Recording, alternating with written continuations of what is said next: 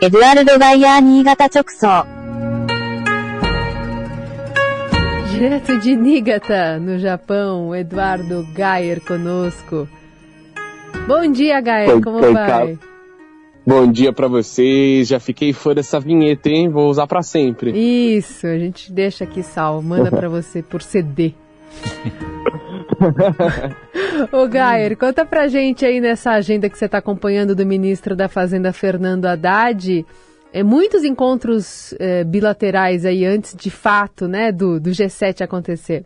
Exato, Carol. Hoje foi o dia oficial da viagem, vamos dizer assim, o mais importante, o mais cheio de agenda. Começou logo cedo, o ministro se encontrou com o economista Joseph Stiglitz, que é um economista que ganhou o prêmio Nobel de Economia e que tem fortes críticas aí à taxa de juros brasileira. Depois ele esteve com a ministra das Finanças da Índia, lá já na sede do G7 e em seguida começou começaram todos os encontros do G7 financeiro, ele conversou com a Cristalina Georgieva, que é a diretora gerente do Fundo Monetário Internacional, também esteve com o ministro das Finanças da Alemanha, conversou com a presidente do Banco Central Europeu, Christine Lagarde, enfim, uma troca de experiências, uma troca de ideias com outros líderes aí de economia do mundo.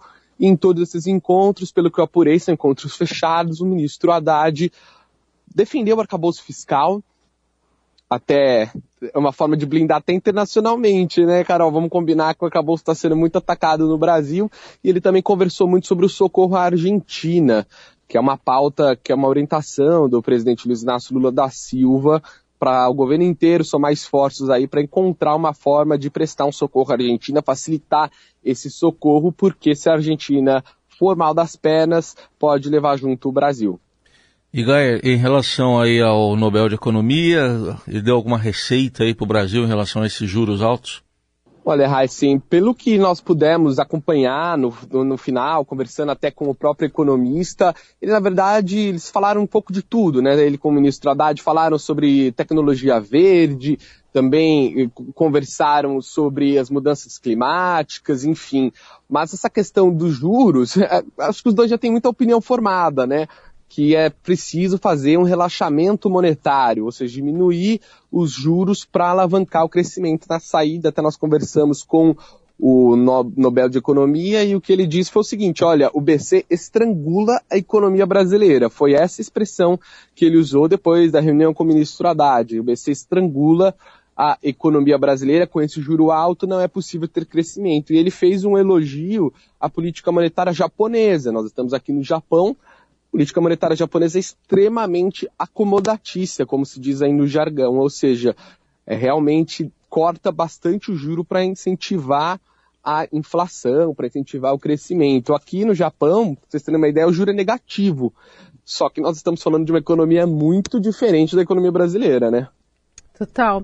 E, e, essa articulação, esse empenho que a Haddad tem tido em falar da situação, especialmente econômica da Argentina, é, é, visto também como estratégico, já que é, o país vizinho aqui ele é um importante player, né, não só do Brasil, mas, enfim, ajudá-lo também diretamente ajudaria o Brasil, ou é uma questão muito mais de alinhamento político, Gaia, pelo que você apura aí?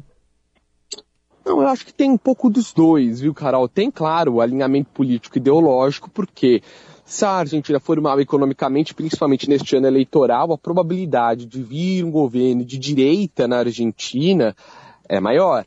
Isso pode se arrastar para o Brasil também. A América Latina, a América do Sul especificamente, ela tem esse comportamento em ondas de direita e esquerda, e o que acontece na região costuma contaminar é, os outros países, enfim, os movimentos costumam ser um pouco coordenados. Então tem essa questão política de evitar barrar um crescimento da direita na Argentina, mas tem uma questão pragmática também, porque o Brasil é importante exportador para a Argentina. O contingente de exportação do Brasil para a Argentina ele é muito grande. Então, se a atividade econômica na Argentina começa a vacilar, essas exportações brasileiras e importações por parte da Argentina começam a cair também. Isso impacta o crescimento brasileiro. Então, tem uma preocupação aí grande por parte do governo Lula de evitar que um movimento como esse aconteça. A Argentina tem um problema de dívida já histórico, mas também passou por uma seca grande recentemente que afetou a economia local. Então, tem um pouco dos dois. Tem o um componente político-ideológico, sim, mas é uma questão econômica que é um problema real do governo. Evitar que a atividade da Argentina desacelere a ponto de prejudicar a atividade brasileira. Bom, e no, no, G7 propriamente, o que, que você destaca aí da, da, da participação brasileira, da agenda também, o que, que é mais importante? Eu acho que o mais importante que a gente tem realmente é essa reinserção do Brasil no cenário internacional, Heisen.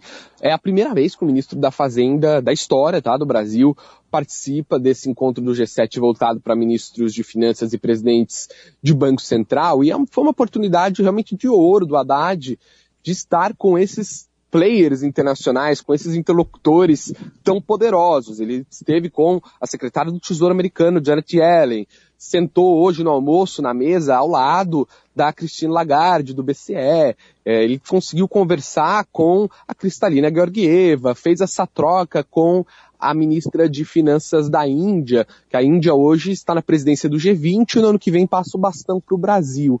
Então, eu acho que realmente o saldo dessa viagem é mais na questão da política externa, da geopolítica, de reinserir o Brasil nessas articulações mundiais, devolver é, o Brasil esse papel que ele já tinha tido no passado, de, um, de, de, participar dessas discussões e que foi um pouco abandonado na gestão do ex-presidente Jair Bolsonaro, que tinha uma postura um pouco mais isolacionista. E claro, o ministro Haddad preparou o terreno para a vinda do presidente Lula na semana que vem para o encontro do G7 de presidentes, de chefes de governo. Esse encontro vai ser em Hiroshima, uma outra cidade aqui do Japão, mas já está na cara o que o presidente vem fazer aqui também, reinserir o Brasil nesse contexto internacional e negociar uma ajuda para a Argentina.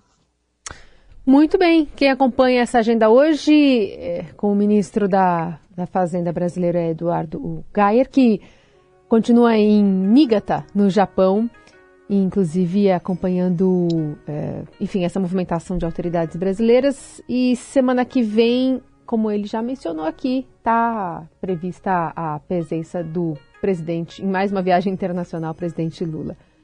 Muito obrigada, Gayer, pela sua participação aqui. Bom trabalho para você. Eu que agradeço, estou à disposição. Ministro Haddad volta amanhã. Eu fico aqui esperando o presidente Lula no Japão. Semana que vem estou aqui com vocês para ah, comentar então tem vinhetinha de novo, do presidente. Boa. Só aproveitar a pergunta: a comida japonesa do Japão é boa? igual a de São Paulo? Olha, eu tenho, eu me adaptei bem. Não é muito igual a de São Paulo, ah. mas, mas é bem gostosa. Comendo aqui bastante lamen tomando saquê. Ah, lamen. Ah, lamen, pô, bom, hein? Boa pedida. Hoje tá frio aqui em São Paulo. Saque, ah, saque pede uma boa Nígata pedida. é a terra do saque, viu? Ah, é? Bom saber, Nígata é a terra do saque. Bom saber, aqui, bom tô saber. bem. Mas tem caipirinha de, de, com saque ou não? não tem. Eles tomam, eles tomam pura. Ah, tá. Tomam a bebida pura. Assim como não deve ter cream cheese também. Não, também não. Não deve ter. No sashimi não lá. Tem, não, no, sushi não tem, com certeza não tem. Uramaki, é isso aí. Obrigada, Gayer. Bom trabalho. Um beijo. Um beijo. Eduardo Gaia, o Yasumi.